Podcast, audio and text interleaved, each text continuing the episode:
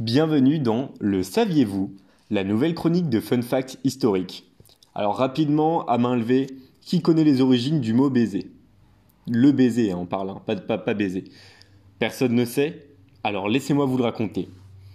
Si embrasser est une pratique courante dans 90% des cultures du monde, les origines et causes d'un tel usage restent encore inexpliquées. C'est pour lever le voile sur ce mystère que Cheryl Kirschenbaum, chercheuse américaine, analyse et croise différents types d'études historiques, sociologiques, neurologiques et même zoologiques. Alors dans son voyage à travers l'histoire des cultures, Cheryl Kirschenbaum fait remonter l'origine du baiser au geste primitif du reniflement. Certains anthropologues soupçonnent en effet que les premiers hommes pratiquaient déjà, en guise de salut, un échange nez contre nez. Cette pratique consistant à renifler l'odeur de l'autre visait à vérifier conjointement l'état de santé de chacun. C'est bien plus tard, en 1500 avant Jésus-Christ, que le baiser est évoqué.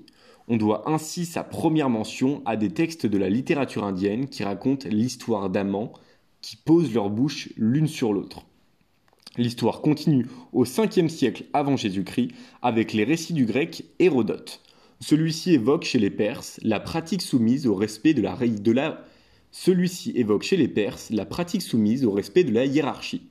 À cette époque, le baiser s'effectuait lèvre à lèvre pour les personnes du même statut social, alors que celles d'un rang inférieur devaient embrasser le sol ou les pieds de leurs supérieurs. Depuis, la littérature et les arts occidentaux ont décliné le baiser sous des milliers de formes. Selon Cheryl Kirschenbaum, on estime que plus de 6 milliards de personnes embrassent régulièrement leurs semblables pour des raisons sociales ou sentimentales.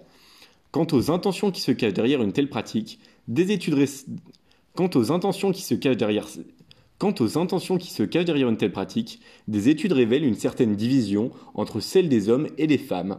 En effet, les hommes auraient une tendance à considérer le baiser comme un moyen de parvenir à une fin, espérant davantage, tandis que les femmes estimeraient avec plus d'importance le geste lui-même.